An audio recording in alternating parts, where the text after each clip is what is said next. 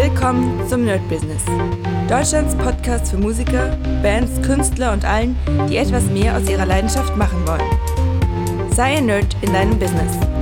Von und mit Desart und Kri. Hallo Leute und herzlich willkommen zu einer neuen Folge vom Nerd Business on Fire.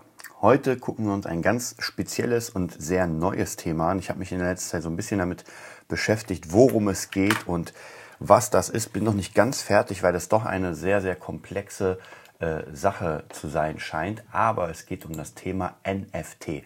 Non-Fungibles, Fungible, ich glaube so wird es ausgesprochen, äh, Tokens.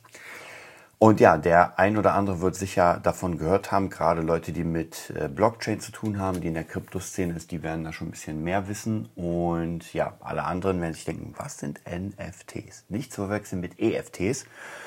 Und zwar geht es darum, dass man ein, eine digitale Sache, wir nennen es mal einfach eine Sache, es kann ein Bild sein, es kann ein Song sein, es kann vollkommen egal. Hauptsache es ist erstmal digital. Ich weiß, also man kann theoretisch auch, ähm, wie kann man sagen, Verschreibung, ähm, digitale Verschreibung auch dafür benutzen, aber wir machen es erstmal ein bisschen einfacher, sonst wird das doch ein bisschen sehr äh, schwierig fürs Gehirn. Und zwar kann man diesen digitalen Sachen einen eindeutigen Platz bestimmen in der Kette. Ja, das heißt, das ist, es geht eigentlich darum, dass man praktisch, ähm, ich weiß gar nicht, wie dieser Begriff ähm, ausgesprochen wird, aber es ist einfach austauschbar oder nicht austauschbar. Und man hat, ähm, wenn man zum Beispiel Geld hat, ein 10-Euro-Schein, würde man gerne damit erklären, jeder 10-Euro-Schein ist austauschbar, weil ja jeder 10-Euro-Schein den Wert von 10 Euro hat. Das heißt, ob ich den einnehme oder den anderen, ist vollkommen egal, das ist beides gleiche. Genauso ist bei Gold, ja, eine Unze Gold ist eine Unze Gold.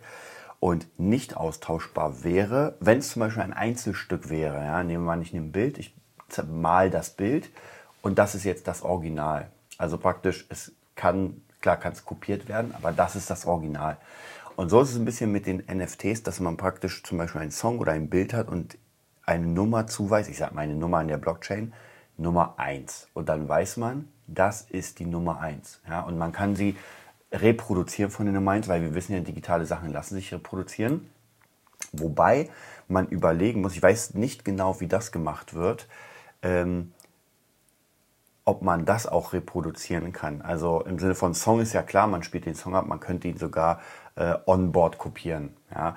Ein Bild könnte man theoretisch, äh, ich sag mal, ab, ab äh, screenshotten und schon hat man es kopiert. Das wäre gar kein Problem. Aber dieses eine Original, was in der Blockchain-Kette ist, das wäre das Original. Das ist ganz interessant, weil schon jetzt sehe ich, habe mich ja ein bisschen reingefuchst und habe da so ein paar Versteigerungen gesehen von irgendwelchen Kunst, Kunsthändlern, die da äh, Zeug verkaufen und zwar für unglaublich viel Kohle. Wobei bei Kunst muss man mal sagen, da, da kenne ich mich nicht so aus, aber 3, 4, 5.000 Dollar umgerechnet, das ist schon auf jeden Fall ziemlich dick. Das heißt, wenn ich einen Song haben würde und den irgendwie als NFT verkaufe für, weiß nicht, 5.000 Euro oder Dollar, das wäre schon ziemlich geil. Und so sieht das praktisch aus. Das heißt, wir haben jetzt digitale Güter, die praktisch ein Original sind. Mhm. Denn wenn wir zum Beispiel einen ganz normalen Song haben, den können wir kopieren. Also ich kann den einfach meinen Kumpel kopieren. Und ich glaube, ich bin mir da nicht so ganz sicher, ich glaube, diese NFTs, äh, diese Dateien, kann ich nicht mehr kopieren.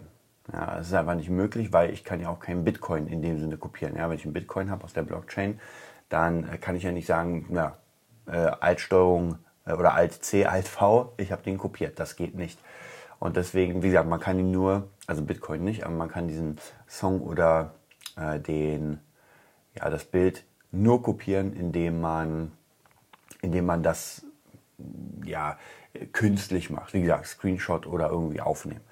Und das wird jetzt ganz, ganz interessant, weil es gibt viele Leute, hm, die sagen, das ist die Zukunft der, ähm, der digitalen Kunst. Also das ist auch die Zukunft von vielen anderen, aber wir bleiben mal bei Kunst, dass man jetzt auf einmal sagt, und es gibt schon Leute, es gibt schon Künstler, die sowas machen, die sagen, ey, ich verkaufe hier was und das ist einzigartig. Also praktisch, ich habe die Nummer eins.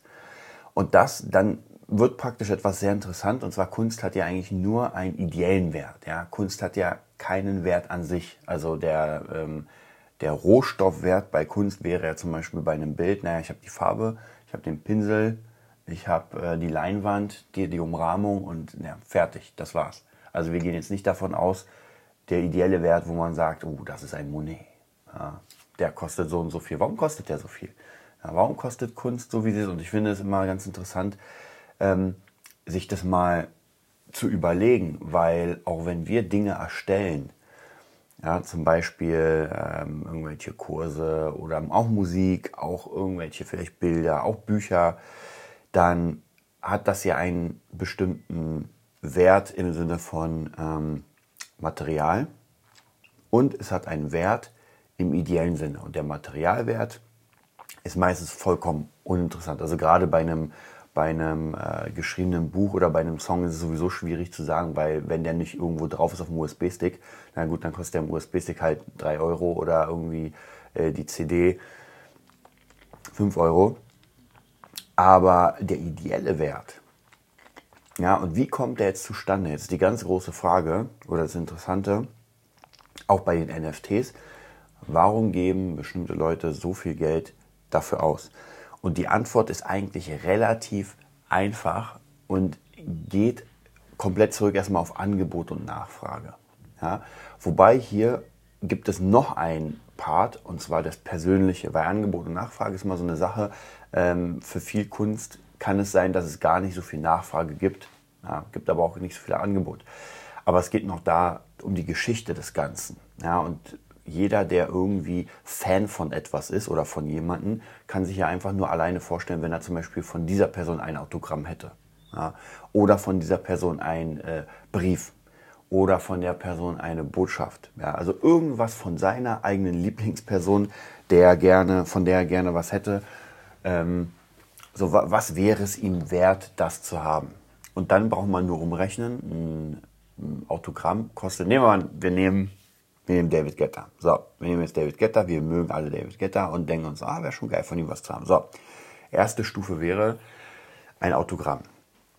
So, wie viel würde man für ein Autogramm zahlen? Der eine würde sagen, naja, 10er, 20er und der andere würde sagen, ja, 100 Euro würde ich schon zahlen für ein Autogramm von David Guetta. So, dann kommt das nächste. Eine persönliche Nachricht von David Guetta. Ja, so Cameo-mäßig, wo er sagt, ey, hallo Desart, mega cool, dass du äh, auch DJ bist oder sowas. Ich wünsche dir alles Glück der Welt und äh, wenn du in New York bist, keine Ahnung, oder in Paris, dann besuch mich. So, was wäre das wert? Ja, da könnte man schon sagen, naja, 100 Euro, 200, vielleicht sogar 300, vielleicht sogar bei einem David Guetta 400, den die ganze Welt kennt. Also, das sind einfach nur Werte, die wir selbst dem geben. Und jetzt wird es ganz interessant, wenn wir dieses Stück, was wir bekommen haben von David Guetta, weiterverkaufen wollen, nehmen wir mal diese persönliche Nachricht, dann wird es schwierig, denn diese persönliche Nachricht ist ja für uns. Das bedeutet, die bringt einem anderen relativ wenig, weil es weder sein Name ist noch sein, ähm, ja, sein Umfeld sozusagen. Autogramm schon eher, aber wenn auf dem Autogramm steht äh, für Desart, wird es auch wieder ein bisschen schwieriger. Ja. Aber wir sehen hier, es ist halt nur ein ideeller Wert. Genauso, wenn, äh, wie viel würdet ihr ausgeben, um mit David Guetta ein Essen zu machen oder essen zu gehen, ja, oder eine Bar. Ja, der eine würde sagen, ja, 500, ja, vielleicht 1000. Ja, wer weiß. Also so einen krassen Star. Wir gehen davon aus, dass David Guetta unser Star ist. Er könnte auch ein Sheeran sein. So, wie viel ist es uns wert, mit diesem Star Zeit zu verbringen? Und auch hier ist es, das ist ein idealer Wert, weil an sich hat das Essen den Wert von, naja, dem Essen halt. Ja. Aber die Person muss sich Zeit nehmen. Ähm, die Person ist bekannt. Ja, also sind alles Dinge, die praktisch ihren Wert steigern. Und dann gibt es auch andere Leute, ja, die gar keine Fans sind, die würden sagen, pff, ey, da gebe ich nicht mal einen Euro aus. Ja, den Typen will ich gar nicht treffen. So, und jetzt haben wir einen ganz krassen Bruch zwischen, wir haben jemanden, dem es das wert ist, der 1000 Euro zahlt, sage ich mal, für diese Bar-Geschichte und der andere zahlt einfach nichts. Ja, und genauso verhält es sich mit den NFTs, dass wir praktisch etwas ins Netz stellen, was nur in digitaler Form ist und das jetzt verkaufen. Und diese Person, die das kauft, hat digital die, ich sag mal, Nummer 1. Oder die einzige, da kann auch sein, dass es die einzige Nummer ist. Ja, also praktisch, man kann ja dem äh, NFTs, dadurch, dass es in der Blockchain ist, kann man dem ja wirklich einen Wert zuweisen und sagen, das ist die Nummer 1. Ja, ist so ein bisschen wie das erste, der erste Superman-Comic. Ich weiß noch vor, ich glaube locker 20 Jahren, da war ich mal bei einer Auktion, habe die beobachtet und ich glaube, das erste Superman-Comic ging da weg für 1.200.000 oder sowas. Also Wahnsinn. So, und auch hier ideeller Wert, weil das erste Superman-Comic, wie viel hat das Wert? Ja, es hat gerade mal die Farbe, die nicht so teuer ist, und das Papier, was auch nicht so teuer ist wert. So, und mehr ist das nicht. Es ist einfach ein Comic. Es ist, aber es ist Geschichte. Ja, und somit bauen wir wieder den ideellen Wert, dass man sagt, das ist das erste Superman-Comic. Ja, das allererste, ja, vielleicht sogar mit der Nummer 1. Ja, das erste, was gedruckt wurde. Hm. Oder was auch mal gibt, so Fehldrücke. Äh, dass man sagt, okay, da kam jetzt äh, so eine Charge raus, aber das war der Fehldruck.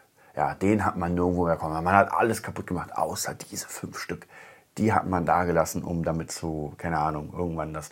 Also, ihr seht, der ideelle Wert ist ganz, ganz wichtig in diesen, in diesen ganzen Auktionssachen. Und ich glaube, das ist der nächste Schritt, diese NFTs, um die, sag mal, die nächste Stufe zu erreichen. Also so ein bisschen schwierig zu sagen, wie, wie, man das, wie man das nimmt. Aber wenn jetzt wieder Sachen so digital gebaut werden können, dass man sie nicht mehr nur kopieren kann, sondern dass man eine richtige Nummer hat. Das ist wie bei CDs. Man konnte ja CDs, irgendwann gab es natürlich die Brenner, aber bis dahin konnte man die CD nicht kopieren. Also man hat entweder mit seinem Kassettenrekorder das aufgenommen und es wird es immer geben. Also ich glaube, Möglichkeiten, gerade in der heutigen Zeit, zum Reproduzieren wird es immer geben. Zumindest von den alten Digi also Medien. Irgendwann wird sich das ändern, weil wir dann neue Medien haben, die man erstmal vielleicht nicht so reproduzieren kann. Ich sag mal VR. Ja, nehmen wir mal an, ähm, Beispiel, man hat eine VR-Brille und wir gehen mal, ich weiß nicht, wer von euch schon Ready Player 2 gehört hat oder gelesen. Sehr, sehr cool, kann ich jedem empfehlen. Und ich spoiler mal ein bisschen, also wer Ready Player 2 noch lesen will, der sollte nicht, wobei, das, was ich jetzt sage, kommt relativ schnell vor. Äh, da gibt es die nächste größere Erfindung und zwar, das ist nicht mehr dieses Headset mit den Handschuhen und alles, sondern ähm, das nächste große Ding ist eine Art äh, Ohrstecker, der sich keiner ins Gehirn reinpiekt und dann mh, hm, sieht man diese Welt, die Oasis, aus der Traumsicht sozusagen. So ein bisschen wie Inception. Man ist wirklich drin. Man ist nicht mehr mit so einem Headset, sondern man ist drin. Und jetzt stellt euch mal vor, man hätte diese Erfindung und dann gibt es so Programme. Ja, also man kann Kung Fu machen, man kann Bergsteigen. Und diese Dinge kommen dann raus und sind NFTs. Das bedeutet, man kann die Dinger nur abspielen, wenn man sie auch hat. Ja, und sie sind, nehmen wir mal sie sind erstmal nicht kopierbar. Ja, es kann ja später kommen, dass man irgendwie Ideen oder sowas oder irgendwelche Bootlegs, aber erstmal ist es nicht kopierbar.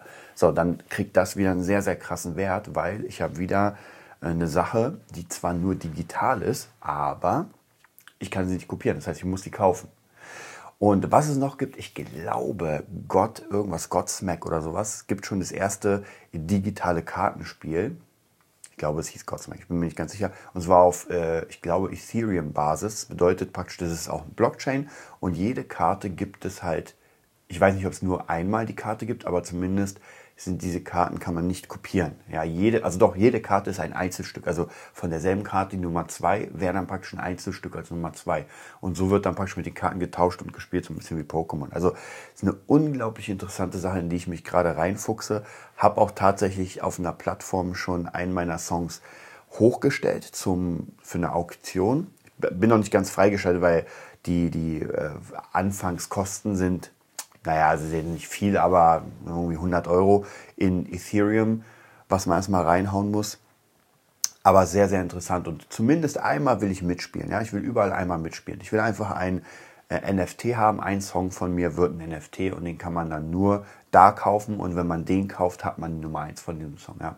Natürlich macht es mehr Sinn, wenn man wirklich berühmt ist, weil dann ist natürlich die Aufmerksamkeit größer, als wenn man sagt, wer ist denn das? Will hier für 3000 Euro was verkaufen. Aber wer weiß, wer weiß, wer weiß. Ähm, wir werden mal schauen. Also auf jeden Fall, euch kann ich ähm, empfehlen, sich mit dem Thema NFTs wirklich auseinanderzusetzen. So ein bisschen wie Bitcoin. Wir haben ja vor Ewigkeiten über Bitcoin gequatscht. Äh, ich hatte da auch meine schlechten Erfahrungen, aber auf Dauer, wenn man sich jetzt die Zeit anguckt, ähm, ich glaube, ähm, ich habe mit Bitcoins gearbeitet, kurz nachdem der große Break kam, also von 20.000 relativ weit runter. Ab da habe ich mich so ein bisschen dafür interessiert und habe geguckt, was man da machen kann. Und naja, weiß nicht, das ist jetzt schon, ich glaube, drei, vier Jahre her. Und, oder zwei, na, drei, drei. Und jetzt dabei fast 60.000 Dollar wieder. Also von dem her ist der für mich persönlich nicht mehr wegzukriegen, weil das jetzt einfach da ist. Ja? Und die Blockchain ist, du kannst sie zwar nicht anfassen, also du kannst Bitcoin nicht anfassen, aber es ist da und es ist etwas, was nicht kopiert werden kann. So ein bisschen goldmäßig. Also man sagt ja auch, es ist Internetgold.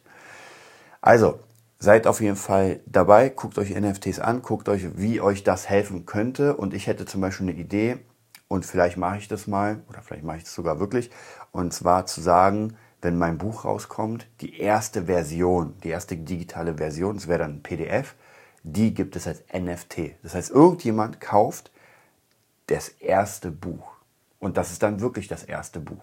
Und kann nicht kopiert werden, zumindest nicht als diese Art. Ja, vielleicht macht man ein paar Goodies rein. Also ähm, ich halte euch auf jeden Fall auf dem Laufenden. Wie gesagt, ähm, ich habe euch ja gesagt, bei, bei My Business werden wir viel mehr jetzt auf das äh, Buchprojekt eingehen, weil jetzt haben wir wieder ein paar neue Ideen. Es geht alles nach vorne, also der Content wird die ganze Zeit kreiert, nur wir überlegen, wie wir es machen, haben dann noch ein paar ziemlich coole Ideen und ich glaube, diese NFT-Idee wird auch auf jeden Fall greifen. Dann wünsche ich euch heute einen mega, mega geilen Tag. Heute ein bisschen kürzer, weil viel, viel zu tun ist, aber dafür werde ich in My Business oder in My Business nochmal erzählen, ähm, ja, wo es lang geht. Also, ich wünsche euch viel, viel Spaß, zieht euch NFTs rein und bis dann. Das war die neueste Folge vom Nerd Business Podcast. Wir hoffen, es hat dir gefallen und bitten dich darum, uns eine 5-Sterne-Bewertung bei iTunes zu geben. Vier Sterne werden bei iTunes schon abgestraft. Also gib dem Podcast bitte die 5-Sterne-Bewertung und teile uns auf Facebook, Instagram und schicke ihn an deine Freunde. Wir leben davon, dass du uns hilfst, unsere Message zu verbreiten. Wir danken dir vom ganzen Herzen dafür. Abonnier den Podcast Teile ihn mit deinen Freunden und wir hören uns in der nächsten Folge, wenn es wieder heißt, bist du ein Nerd in deinem Business? Nerd Business.